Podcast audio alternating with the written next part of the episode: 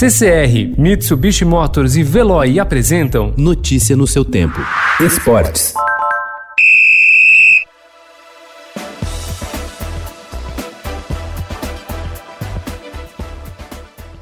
O futebol está mais perto do retorno em São Paulo, após a longa parada por conta da pandemia do novo coronavírus. Ontem, uma reunião entre representantes dos 16 clubes que disputam a Série A1 do Campeonato Paulista e a Federação Paulista de Futebol, ficou definido que as equipes poderão treinar com seus elencos de forma presencial na próxima segunda-feira, dia 15 de junho. Para isso, os times terão de providenciar os testes para Covid-19 para atletas, integrantes da comissão técnica e funcionários até o fim de semana. Os jogadores dos clubes do estado estavam trabalhando em suas casas. Agora poderão voltar aos centros de treinamentos.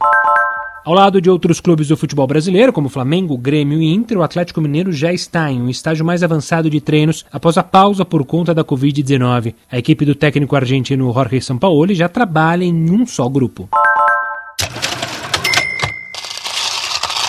A maioria dos times que disputam a Série A do Campeonato Brasileiro já sinaliza ter interesse na linha de crédito de 100 milhões de reais oferecida pela CBF para socorrer equipes dos impactos financeiros da pandemia de Covid-19. Pela determinação da CBF, cada um dos 20 clubes poderia receber até 5 milhões de reais. O dinheiro será repassado sem juros e terá como garantia de devolução os contratos de direitos de transmissão e prêmios por desempenho nas competições. Três times admitiram ao Estadão o interesse: Esporte, Grêmio e Flamengo. A CBF concluiu no início deste mês nova versão de um guia para nortear a volta dos times aos treinos e jogos após a paralisação causada pela pandemia do coronavírus. O documento obtido pelo Estadão traz detalhes sobre a retomada das atividades, em especial sobre a rotina dos jogadores. Eles não poderão mais cuspir no chão em treinos e partidas oficiais quando elas voltarem, um hábito comum entre atletas, vez ou outra flagrado pelas imagens de transmissão. Do refeitório ao banho e do uniforme às unhas, tudo ganhará atenção especial.